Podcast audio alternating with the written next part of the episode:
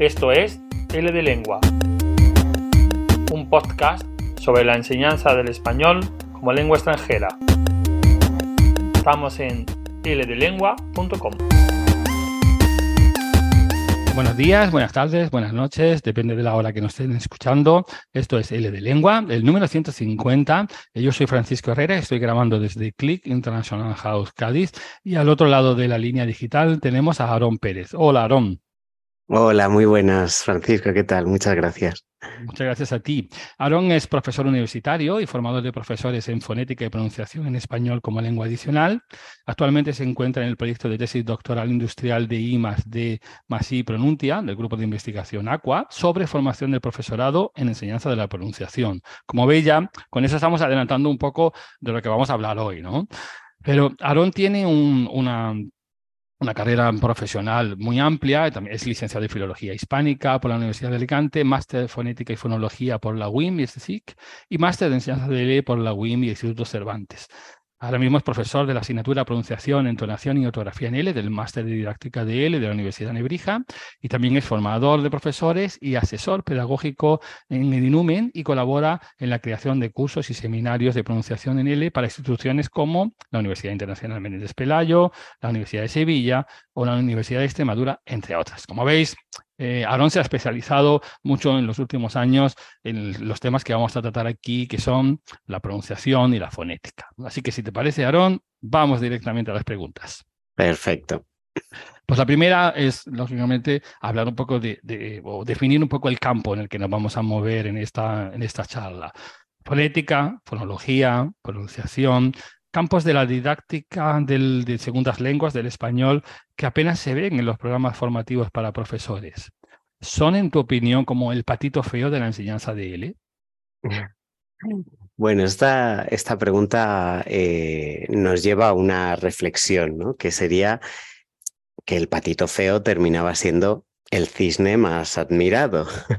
Entonces, creo que decir ¿no? que una disciplina es el patito feo se dice de muchas y, quizá todas tienen razón, ¿no? porque siempre hay una muy grande que es pues la didáctica en general, pero sobre todo en el ámbito de, la lingüística, la gramática. De todas maneras, con respecto al trato ¿no? que se le ha dado o que se le da a la fonética dentro de, bueno, de los programas formativos de profesores, yo creo que ahí hay una mezcla entre miedo, respeto también y, claro, falta de, formación en general. Igual que, bueno, no podemos procesar la información de la que no tenemos categorías básicas, ¿no? Pues eh, a veces no tenemos herramientas para ver la importancia de algo porque es algo que, no está a la vista, que no está eh, en nuestras narices. Em, si repasamos, de hecho, los distintos métodos de lenguas y qué importancia ha tenido la pronunciación, sobre esto hay varios repasos, no muchos, pero, pero hay uno muy reciente en la, en la revista Doblele que va dando cuenta de qué papel ha tenido la pronunciación. Entonces se ve como desde el método gramática-traducción, donde no es que se relegue a nada, sino que se, se lleva simplemente la lectura en voz alta, ¿no? O sea, que sí que se utilizaba. Eh, y luego la imitación con el método directo, pues llegan los enfoques eh, más centrados en la fonética, pero se va olvidando de nuevo, ¿no? Y pues la pronunciación se queda en la idea de que podemos aprender a pronunciar pues un poco por esporas, ¿no? Por, porque llega de, algún sitio y, se cuela en nuestro cerebro.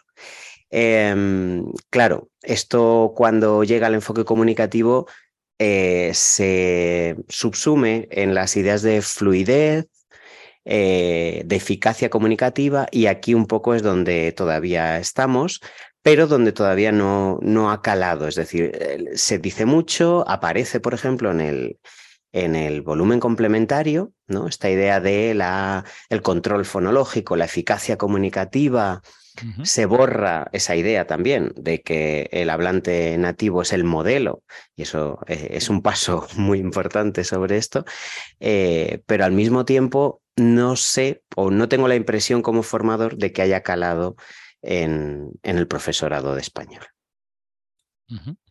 Yo creo que existe una idea así como un cliché, ¿no? Una idea que, está en el aire, pero que nadie se atreve tampoco a, a, fijarla de una manera evidente, porque yo creo que no tiene trazos de ser verdad totalmente, que es que la pronunciación solo debe estudiarse y solo debe practicarse en los niveles más bajos de competencia comunicativa, es decir, en el A1 en el A2, ¿no?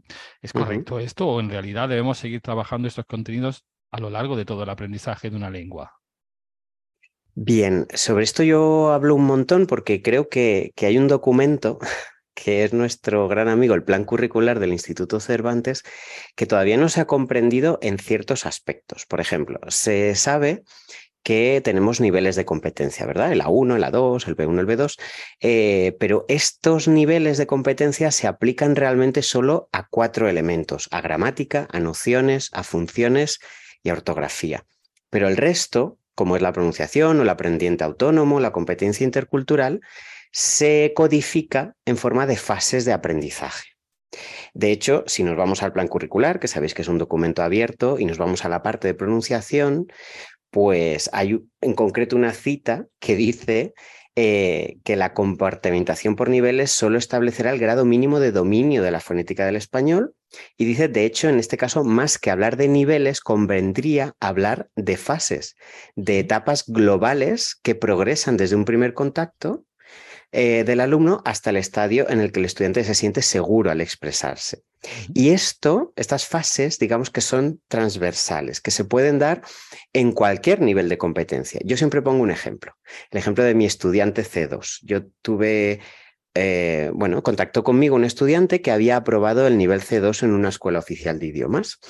Eh, claro, un nivel C2 no tienen muchas escuelas oficiales, pero él lo había aprobado. Llevaba en Madrid desde el año 80, es decir, había tenido mucho contacto con, el español. Eh, se casó con una mujer española que hablaba español y, em, bueno, ¿por qué contactó conmigo entonces? Pues contactó conmigo porque le costaba hacerse entender, porque incluso a veces a su mujer le costaba. Y no era una cuestión de nivel, tenía un nivel C2 aprobado, era una cuestión de pronunciación. Entonces tenía un nivel de competencia C2, ciertamente, pero estaba a lo mejor en una fase de, aproximación o de, profundización, pero desde luego no había llegado a la última fase de perfeccionamiento. Em, esto cuesta entenderlo, ¿no? Porque muchas veces pensamos, ¿cómo puede haber llegado a un nivel C2 si todavía no ha llegado a esos niveles? Entonces, claro, es común pensar que la fonética es un aspecto aislado o un aspecto ornamental de la lengua eso hace que lo llevemos a los niveles inferiores como, eh, bueno, pues estudias este alfabeto, eh, pronuncia de manera aislada cada una de las letras, porque además las letras, siempre digo, las letras no se pronuncian, se pronuncian los sonidos, porque una cosa es la oralidad y otra la escritura. Pues em, en, este, en esta idea ¿no? de aspecto aislado ornamental, eh, en realidad la fonética es una herramienta para la oralidad. Mm, claro, nuestro deber como docentes es trabajarlo de manera graduada, porque es graduable, es decir, podemos eh, pensar en un contenido de, de, fonética, un contenido fonético, igual que pensamos en un contenido gramatical o en un campo semántico, y lo integramos dentro de nuestra secuencia didáctica, dentro de nuestra unidad didáctica. Y ahí es donde mm, aparecen todos los niveles, ¿no? Aparece desde la 1 hasta el C2 la posibilidad de integrar cualquier contenido siempre que sea un contenido que hemos detectado en nuestro análisis de necesidades fónicas. No sé si esto responde a, la pregunta. Sí, sí, sí, sí, yo creo que, responde de una manera clara y además mm, me entronca directamente con la, con la siguiente pregunta que te quería plantear, porque estás hablando de aislamiento o de integración, ¿no? Y es verdad que tenemos siempre esa sensación de que la pronunciación se enseña como un contenido aislado, algo que podrías hacer incluso, bueno, pues fuera de la clase, porque como, como está separado, está eh, casi, casi nunca se pone en contacto con aspectos comunicativos o aspectos simplemente incluso sociales de la lengua, pues bueno, pues está un poco ahí fuera de, fuera de esa integración. Y, muchas veces con esa, con esa idea de que se puede aprender de forma mecánica, ¿no? porque es, un posicionamiento del aparato fónico o lo que sea. ¿no? El, pero sin embargo, es, es evidente que, toda la pronunciación también tiene un, un objetivo comunicativo, ¿no? Sí, sí. De hecho, bueno, lo que más me pide el profesorado con el que he hablado o que he formado es, bueno, técnicas, recursos o herramientas para integrar la pronunciación en sus unidades didácticas. Por ejemplo, en mi asignatura, la que has dicho antes del máster DL de la Universidad de Nebrija, precisamente tenemos ese objetivo. Al final de la asignatura tienen que aprender a crear secuencias de pronunciación integradas. Claro, es relativamente fácil enseñar la pronunciación como si fuera un contenido aislado. Pero yo siempre les pregunto, y siempre pregunto, ¿enseñaríamos la gramática de manera aislada en 2023? ¿O enseñaríamos la comprensión auditiva, por ejemplo, de manera aislada? Pero fíjate, eh, ya en, en 1992 eh, Firth, un lingüista, eh, nos hablaba para el inglés, pero aplicable a todas las lenguas, del llamado principio del zoom, según el cual vamos, bueno, acercando o alejando nuestro foco didáctico en los aspectos lingüísticos según nuestros objetivos comunicativos. Doy un ejemplo. Em, si detectamos que a nuestros estudiantes les cuesta reconocer o producir sonidos como las róticas, esa RR, todas esas que conocemos, bueno, podemos buscar contextos lingüísticos en los que esas róticas sean recurrentes. El ejemplo que suelo dar es cuando trabajamos el futuro. ¿Qué conjugaciones encontramos en el futuro? Pues cantará, podrá, querrá. ¿Ves? Ya, ya te he dicho tres eh, distintas róticas en posiciones silábicas diversas. Em, a ver, esto no significa que simplemente por exposición de estas formas verbales, pues ya lo aprenderán. Eh, hay estudios que dicen, que hablan de que la instrucción explícita en pronunciación es fundamental para asegurar ese, ese éxito de adquisición. Pero sí que podemos realzar los elementos fónicos que nos interesan para nuestros objetivos comunicativos. ¿no? si, si trabajamos la oralidad con el futuro, en algún momento tendrán que percibir y producir esas róticas en las formas del futuro. Y eso poco a poco lo podemos ir extendiendo al léxico en el que vaya apareciendo la diferencia, ¿no? O sea, que sea recurrente, que no lleguemos eh, al futuro, bueno, ya he trabajado la R y, termino, ¿no? Sino que esto vuelve a aparecer, pero por lo menos el estudiante ya ha puesto el foco en ello, ha puesto la atención, es decir, hay una instrucción explícita. Em, entonces, claro, el objetivo final como, como todo ¿no? En, la didáctica, es que este contenido sea coherente y lógico, o sea, que esa integración no sea, eh, bueno, pues integro aquí, ya está, y me vuelvo, porque entonces estaríamos haciendo lo mismo, aislándolo dentro de la integración, y no es la idea. Em, claro, si no, si no hacemos esto, estaríamos promoviendo un poco la fábula de, del burro y la flauta, no sé si la conoces. No, no. ¿No? Eh, pero seguro que conoces la expresión voy al examen a ver si suena la flauta. Sí, es así. es así. Esta viene de la fábula del burro y la flauta, que es un burro que, que iba a beber a un río y se acerca a la orilla del río, eh, mete el morro en, en la orilla y eh, en entre, entre, el barro de la orilla aparece una flauta. Entonces, casualmente, cuando va el burro a, a beber, pues sopla y suena esa flauta. ¿no? Entonces el burro, porque en las fábulas eh, los animales hablan, eh, el, burro iba eh, bueno, alardeando de que sabía tocar la flauta. Bueno, pues si hacemos esto con los, con los, estudiantes, lo que podemos promover es que digan, ¿ves? Ya, ya sabes hacer la, esta R, ¿no? Que tanto te costaba, si sabe hacerla en un momento puntual y concreto. Pero ¿cómo integramos eso en su discurso? ¿Cómo hacemos que cada vez que la diga se acuerde de las técnicas que le hemos ayudado a hacer. Y por eso tiene que ser algo recurrente, no que hagamos puntualmente en un momento, lo aislemos y ya asumamos que esto va a ser así siempre. Muy bien. Ah, pues, si te parece, vamos a ir un poco al meollo del asunto después de haber hecho como, como un marco. ¿no? ¿Cuáles son, en tu opinión, las problemáticas más habituales en la enseñanza de la pronunciación? ¿no? ¿Y cómo podemos enfrentar, según tu experiencia, estas problemáticas con éxito? Me imagino que esa es la pregunta que te hace todo el mundo. ¿no? Danos la receta mágica. la receta mágica de todo, eh, pues sí, de todo docente. Bueno, a ver, aquí lo que imagino es que quieres que te hable del serie star de la fonética, ¿no? O el por y para de la pronunciación. Exactamente. sí. Bueno, parece que entender primero que hay dos materias con las que trabajamos en fonética o en fonética aplicada. eh, en la enseñanza de L. Eh, por un lado, los elementos segmentales, que son los sonidos vocálicos y consonánticos. Y eh, por otro lado, los elementos suprasegmentales, digamos que están por encima de los segmentales, que son el acento prosódico, la entonación, el ritmo, la velocidad de habla, esas cosas. Y luego hay dos aspectos intermedios, digamos que no son ni uno ni otro y son los dos a la vez, que son la base de articulación, que es cómo colocamos los órganos en el momento de hablar y cada hablante, pero en realidad podemos llevarlo a cada lengua, tiene una base de articulación prototípica. Por ejemplo, lo que hace que escuchemos a alguien y digamos, uy, no sé lo que dice, pero suena a francés o suena a italiano. Eso es que tiene una base de articulación cercana a esa lengua. Y luego, aparte de la base de articulación, otro elemento intermedio es la estructura silábica. ¿Vale? Eh, claro, en cada uno de ellos, en cada uno de estos elementos, podemos encontrar problemáticas según nuestro tipo de, estudiante.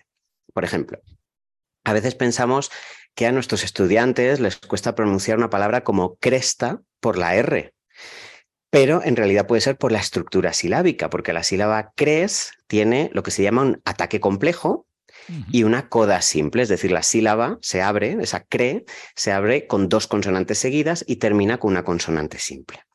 Esto no ocurre en todas las lenguas, ¿no? Igual que en español cuesta decir stop y no stop por nuestra estructura silábica, sería algo similar. Para, bueno, para enfrentarnos a esta problemática es fundamental hablar de conciencia fonológica y sobre todo de conciencia fonotáctica. Porque ¿cuál es la sílaba más común en la lengua que estamos aprendiendo? ¿Y cuál la menos común, pero que más nos costaría? Ese tipo de cosas, si las enseñamos de manera explícita, primero hay que conocerlas como docentes, pero enseñarlas de manera explícita y sobre todo notarlas en nuestros estudiantes, ¿no? Abrir los oídos, que digo, para que escuchemos si la dificultad viene por algo segmental o por algo suprasegmental, para empezar, ¿no? Em, en el caso de los elementos segmentales, bueno, yo siempre hago hincapié en las vocales o en las secuencias vocálicas. Secuencias vocálicas me refiero a diptongos y triptongos. Eh, en español hay que entender que no hay sílaba sin vocal. Entonces es tremendamente importante qué color fónico le damos a las consonantes, perdón, a las vocales, para que nuestros interlocutores las interpreten adecuadamente. Eh, claro, aquí es fundamental trabajar con los triángulos vocálicos y saber trasladarlos a la conciencia de los órganos fonadores, es decir, por qué hay un triángulo, por qué esta I aparece aquí y no aquí, y qué quiere decir o cómo se traduce en mi órgano fonador. Eh, al final, una vocal es vibración de cuerdas vocales simultáneo a una posición de la lengua en la boca. Y esa posición está codificada en el triángulo, pero hay que entenderlo para saber transmitirlo. Claro, si preguntamos a alguien ¿cuáles, eh, cuáles son las cinco vocales, te va a decir A, E, I, O, U, ¿verdad? Te va a decir el orden alfabético, pero yo siempre les digo, ese no es el orden alfabético, o sea, ese no es el orden fonético, es el orden alfabético. El orden fonético sería, si vamos de delante hacia atrás, I, E, A, O, U, y de detrás hacia adelante, O, perdón, U, O, A, E, I. Eh, es decir, el orden de la lengua que va desde los dientes hacia atrás o de atrás hacia los dientes. ¿Qué pasa con las deslizantes, ¿no? esas secuencias vocálicas de las que hablaba, que son los llamados diptongos y triptongos? Bueno, tenemos algo similar. Es la lengua que quiere ir del punto A al punto B sin dejar de fonar. ¿no? Por ejemplo, ye o ue. Eh, claro, ahí no estamos diciendo IE, ni estamos diciendo UE, sino que no paramos de fonar. Ue Entonces no es como tal dos, con dos vocales, es una vocal más larga, pero que empieza en A y acaba en B. Que por cierto, si lo has notado, estos diptongos son ideales trabajarlos mientras nuestros estudiantes, eh, bueno, estudian las formas irregulares del presente de indicativo, ¿no? Como tienes o duermes. Espero que si no os habéis dado cuenta ya, os deis cuenta de que es un momento ideal para integrar de nuevo las, los diptongos con, con, esas irregularidades o con otras, ¿no? porque no solo se trabaja en el presente indicativo. Em, cuando hablamos de consonantes, pues siempre sale el tema de la R. Eh, hace poco creé una comunidad de Twitter que se llama Dudas de Pronunciación L, que podéis eh, acceder porque, porque es un sitio pues, para plantear estas dudas precisamente y, intentar responderlas con nuestra experiencia. Y planteé, ¿pensáis que es tan importante la exacta articulación de una rótica vibrante o es quizá más efectivo poner el foco en el contraste si nuestros estudiantes confunden o la confunden con L, G o G? Claro, el contraste es fundamental. Por ejemplo, en estudiantes francófonos, germanohablantes o lusohablantes es muy común confundir G, G y R, que hacen como re en la parte posterior. ¿no? Eh, por ejemplo, en sinohablantes ocurre con L y R por un efecto de imán perceptivo. Claro, también en sinohablantes no hay que generalizar, porque no todos, ya que otros confunden L y N y hay otros que directamente no confunden estos sonidos porque en su lengua ellos llamarían dialecto, no lo confunden. Como vemos, la, conciencia articulatoria con técnicas logopédicas eh, funciona muy bien para que tengamos, pues es un punto de partida donde empezar. Por ejemplo, poner un chicle o un gusanito, algo blando, en la zona alveolar, que es la zona esta rugosa donde están los incisivos, es muy útil para hacer consciente a la lengua que es un órgano que va muy rápido, pero es inteligente, aunque no lo parezca, eh, tiene ahí un objetivo articulatorio, sabe dónde tiene que ir, ¿no? Porque si produce la R detrás, le, estamos diciendo al cerebro, cuidado, eh, aquí no es, es delante. Em, eso como técnica, ¿no? Que puede ayudar en este caso. Y en cuanto a los elementos suprasegmentales, eh, no sé si has notado que los verbos como canté eh, tienen siempre la misma estructura acentual, ¿no? Canté.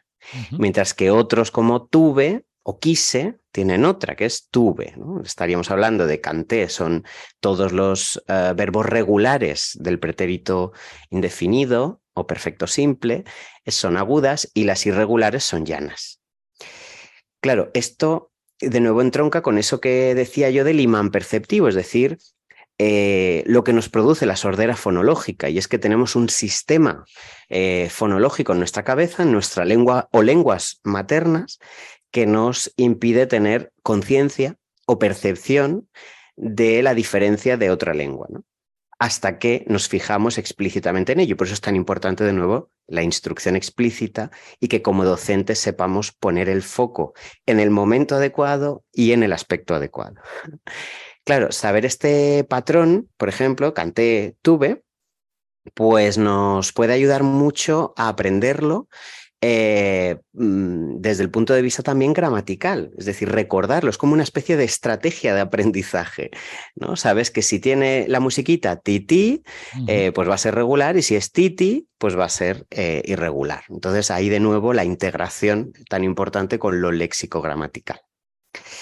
Y nada de la entonación, o sea, los elementos supersegmentales son enormes, simplemente he dicho uno eh, que es el acento prosódico, pero por ejemplo de la entonación podríamos hablar otro capítulo, porque da para su propio podcast, ¿no?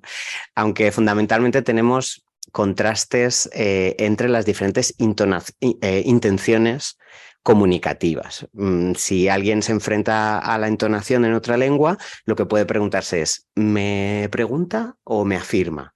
¿Está contenta o está enfadada?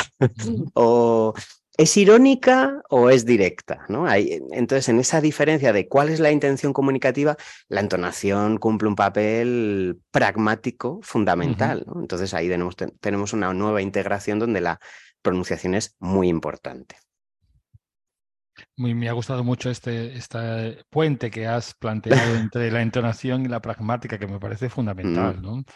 Ese tipo de estudiante, de, aprendiz del español, que, que, que, bueno, que traslada su la, entonación de su lengua materna y que, y que puede hablar muy bien, pero te, te, suena un poco raro y no eres capaz de definirlo precisamente por eso, pues es simplemente una cuestión entonativa, ¿no? Sí, sí. Ahí están los oídos, ¿no? Hay que abrir esos oídos mm. a intentar detectar, oye, puede ser algo fonético, vale, pero ¿en qué plano está? ¿Segmental, suprasegmental? ¿Está a mitad? ¿Es algo de su lengua materna? ¿O esto no lo he escuchado en otros estudiantes que tienen la misma lengua? Puede ser que tenga más de una lengua materna o puede ser que tenga un historial lingüístico diferente al que yo tengo en mi cabeza. Entonces, todas esas preguntas como docentes tenemos que hacernosla en general, pero sobre todo en el plano de la pronunciación. Y toda, toda esta explosión que ha habido en las últimas décadas de, tecnología en general, de, tanto de, aparatos en sí, de software como de hardware, como de, aplicaciones mm, digitales para, para, bueno, para prácticamente cualquier campo ¿Cómo ha afectado al, primero al conocimiento en sí de la fonética y de la fonología y luego a las técnicas didácticas de la pronunciación? ¿Crees que hay, bueno, no sé si conoces, eh, nos puedes presentar propuestas en ese sentido para recomendar? Mm, es una pregunta, bueno, muy actual y no, ¿no? Porque la idea de las nuevas tecnologías aplicadas a, todo, ¿no? Todo lo que tiene que ver la enseñanza, pues eh, no son recientes, pero sí que es verdad que conforme avanza la tecnología o digamos, la investigación tecnológica, pues más aplicaciones encontramos, igual que ahora con la inteligencia artificial. Em, ciertamente es, algo que, que, claro, también va a la par de la falta eh, de investigaciones generales de la pronunciación aplicada, ¿no? Entonces tenemos eh, bastantes eh, investigaciones sobre fonética teórica eh, cada vez más, eh, aunque no lo parezca así, que es un aspecto que, ha llamado mucho la atención de, fonetistas, el tema de la tecnología y, la fonética. De hecho, cuando yo hice mi, máster, el que comentabas antes, eh, al menos dos especializaciones de ese máster estaban relacionados con la tecnología y en cualquiera de ellas te hablaban de ello. Yo, por ejemplo, me especialicé en fonética forense, donde la tecnología, sí, sí, exacto donde la, fonética, o sea, digamos, la, tecnología cumple un papel fundamental en detectar ¿no? ese, ese hablante, eh, qué origen tiene, por ejemplo, ¿no? o qué le hace individual. Eh, pero sobre todo, sobre todo, eh, se ha centrado la cuestión en, en, cuestiones de tecnología de reconocimiento de voz o de cómo pasa la voz a texto, ¿no? Que es que eso, toda la inteligencia artificial eh, va a jugar mucho con ello también en las próxima, o en la próxima década o en el próximo lustro, ¿eh? tampoco hay que irse muy lejos. Em, de todas maneras, eh, en cuanto a la fonética aplicada, bueno, uno de los artículos publicados sobre este tema recientemente es uno de, Nuria Polo, ¿no? Es de, es de, 2020, en la revista Marco L. Bueno, en, en este artículo se nos da claves para un feedback multisensorial a través de la tecnología en, el aprendizaje de la pronunciación del español. Y allí se defiende la multimodalidad del aprendizaje para promover la conciencia fónica y la autonomía del hablante. Yo creo que te referías un poco a esto, ¿no? A qué papel cumple la, tecnología en esto, en, hacer consciente al estudiante de, de qué hace y qué debe hacer y por otro lado, fomentar su autonomía porque muchas veces por falta de conocimiento, por falta de tiempo, aunque yo no creo que sea por falta de tiempo, sino más por falta de conocimiento, eh, no se trabaja tanto en clase. ¿no? Em, entonces, muchas veces nos, nos preguntan los profesores, bueno, ¿qué, ¿qué, aplicación conoces para que yo le dé al estudiante y sea capaz de, bueno, practicar por, por su cuenta? Claro, esto de nuevo redunda en esa creencia de que la pronunciación se aprende mm, repitiendo hasta la extenuidad algo, ¿no? Entonces, ahí, claro, la tecnología tiene mucho que hacer, tiene mucho futuro si pensamos que esto es así, pero si no, necesitamos encontrar otros elementos tecnológicos. Mm, yo recomiendo, he conocido hace poco, ¿eh? no, no, era algo que conocía, eh, un recurso que es, que es gratuito, que se llama Pink Trombone. ¿vale? Lo pondré en los enlaces eh, que hay para, para este episodio porque es un recurso gratuito para visualizar un aparato fonador estándar. Entonces, con el, con el ratón o con, o con, el dedo, si es una pantalla táctil, eh, se pueden ir moviendo los distintos elementos de ese aparato fonador. ¿no? Se pueden ir moviendo los labios, se puede ir estrechando eh, la garganta, se puede ir eh, subiendo la lengua, se puede ir haciendo más agudo, más grave el, el, pitch, ¿no? el, lo que sale de nuestra voz.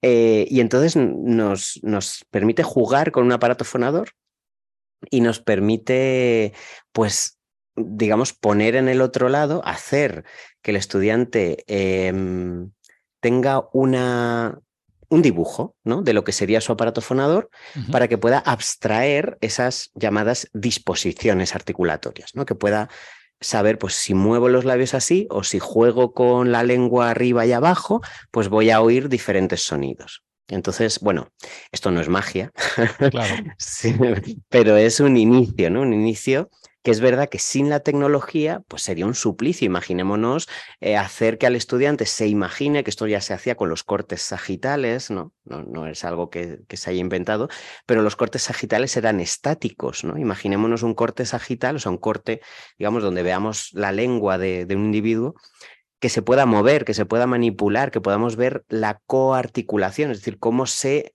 eh, influyen unos sonidos sobre otros, qué hacemos si subimos o bajamos la entonación, ¿no? Entonces es, eh, bueno, algo eh, interactivo, ágil, pero ya digo, no es magia. No, claro, esto me recuerda a, cuando, por ejemplo, cogemos un programa tipo Audacity, ¿no? Cualquier programa donde tú puedes ver la onda y el estudiante se graba y el estudiante ya no solamente está escuchando su voz, está viendo su, su, voz y ahí muchas veces eh, eh, tiene esta cosa de ahora puedo verlo mejor, puedo entender mejor dónde está la diferencia entre cómo lo articula mi profesor, cómo lo articulo yo y, lo veo lo veo en la misma onda. Claro, no mm. aquí solamente ve el resultado, no ve la posición como tú estás comentando, ¿no? Pero eso de añadir el elemento visual donde puedes mm. no solo oír, sino también ver esto, yo creo que es, es un gran avance. Yo pienso cuando yo empecé y, tenía que, que trabajar aspectos de pronunciación, es que no teníamos nada de esto, ni siquiera la posibilidad de grabarse fácilmente. Es verdad que teníamos grabaciones más caseras, ¿no? Pero eso de tener el móvil a mano, de poder, de poder grabar y reproducir y ver todo esto, pues me parece un, gran avance, ¿no? Sí, sí, sí, bueno, y, está en pañales, ¿eh? es decir, que es algo que, por ejemplo, hace no mucho estuvimos trabajando en una aplicación que se podía incluir dentro de, otra, de, de, un videojuego educativo, para poder trabajar la fonética de manera con, esa inteligencia artificial, ¿no? que todavía sigue en pañales. ¿De, qué modo? Bueno, pues eh, tú produces una frase, claro, esto también pues, se queda en, eso, una producción muy artificial, pero eh, bueno, tú puedes grabar también y cortar y, introducir una frase que sea más espontánea, pero al fin y al cabo es grabar una frase y eh, lo, la comparación entre esa frase que dice nuestro estudiante y un corpus enorme de voces, de voces supuestamente ¿no? nativas que serían, o voces muy competentes en esta eh, área, pues tendríamos, tendríamos una comparativa, una línea comparativa para decirte, oye, cuidado con esta R o cuidado con esta L, porque se está confundiendo, no coincide mucho con los patrones y con los datos que tenemos del corpus. Ahí yo diría que es una de las líneas de investigación que más mm, enriquecerá eh, la parte tecnológica y luego pintarla ¿no? de manera visual para el estudiante, de manera que se pueda crear una aplicación una app, ¿no? Eh, donde, donde haya un feedback, eh, como decía Nuria Polo, multisensorial, ¿no? Que tú puedas ver, que tú puedas eh, escuchar de nuevo, que puedas comparar y de esa manera nos va a ayudar, y ya digo, es una ayuda, no, es, no sustituye al docente, sino que es una ayuda para ello. Sí, pero suena, suena muy bien, porque además me imagino que es a la carta, es para el problema específico de cada aprendiz, ¿no? Mm. Exacto, exacto, iría individualizado. Muy bien, pues como siempre, muy buenas ideas. Em, si te parece, para ir cerrando la charla, pues me gustaría que, nos comentaras, que le comentaras a nuestros oyentes, si quieren saber más sobre todos estos temas que has ido lanzando, ¿qué recomendaciones les darías de artículos, de post en un blog, de podcast, de lo que sea? ¿no? Mm. em, es verdad que no es que haya mucho, pero cada vez intento buscar más y más y rebuscar, ¿no? Mm. Entonces, claro, la recomendación es formarse en ello. que es algo, bueno, un poco obvio, eh, pero ¿dónde, no? Es la cuestión. Em, es verdad que suele ser escasa. Yo lo que intento, eh, voy a dejar un, link, que es mi Linktree. Linktree es como un repositorio de links, eh, donde voy metiendo pues algunos cursos que veo respecto o vídeos en los que suelo hablar de estas cuestiones y, que espero pueda servirle a alguien. Pero eh, dentro de no mucho, en la Universidad Nebrija, que ya de hecho está en, en el catálogo de cursos del Instituto Cervantes, porque se hacen colaboraciones habrá uno, habrá un curso de estos em, que, haré con, con, esa colaboración, Nebrija Cervantes, eh, entre septiembre y octubre de, 2023. Pero también tengo uno que es de Campamento Norte, eh, donde, bueno, eh, se habla de, o sea, es, es, abierto, uno se puede matricular cuando quiera, si a lo mejor pues dice, oye, en septiembre no puedo, pues en Campamento Norte hay otro y luego hay gente como Miguel Pérez, no sé si lo conoceréis, que se conoce como profe de español, eh, y tiene un Instagram donde encontraréis vídeos en forma de píldora, ¿no? De, estos aspectos concretos de la pronunciación. Pues cómo, cómo se pronuncia esto, cómo lo otro, o cómo, cómo puedo escuchar a un estudiante que dice esto, pero no entiendo cómo va. Incluso responde muchas veces a preguntas en directo. Entonces, bueno, Instagram también igual que Twitter, es una buena fuente de, información para, para, estas cuestiones. Lo que decía antes, ¿no? De esta comunidad de Twitter llamada Dudas de Pronunciación L, donde intentamos, pues eso, responder, intentamos, digo, porque es, es, comunitario, no es que yo responda las dudas, sino que todo el mundo participa, todo el mundo que está allí participa para responder esas dudas. De todas maneras, yo soy un poco analógico.